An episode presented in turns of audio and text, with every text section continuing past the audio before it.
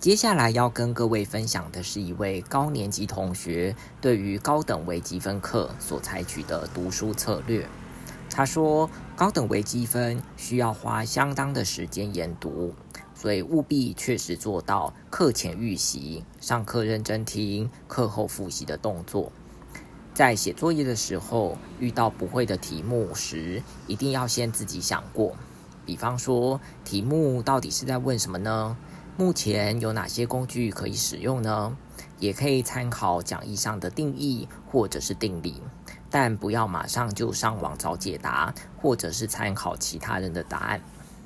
除此以外，他觉得在课程当中碰到任何不懂的内容时，一定要尽快请教身旁的同学或老师，并且把握今日事今日毕的原则。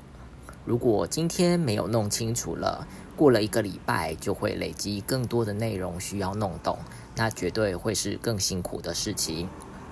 如果长期下来累积太多内容，大考前再来读，基本上内容因为太多了，所以想要恶补就为时已晚。最后，不要对于本课程有先入为主的想法，觉得它很困难。只要养成好的读书习惯，就真的不会困难。宁可每天花一点时间碰一点高等微积分，也不要等期中、期末再看高等微积分。如果你不理他，哦，也就是不理高等微积分，他也不会给你好眼色，也就是也不会有所谓的好成绩。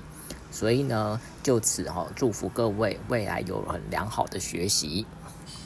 好，所以在这一节当中哈，我就找了四个同学哈，就是分享他们的这个心得。那所以各位在这个接下来的课程当中哈，就应该好好的思考哈，对你来讲哈，要怎么样去准备哈这门课。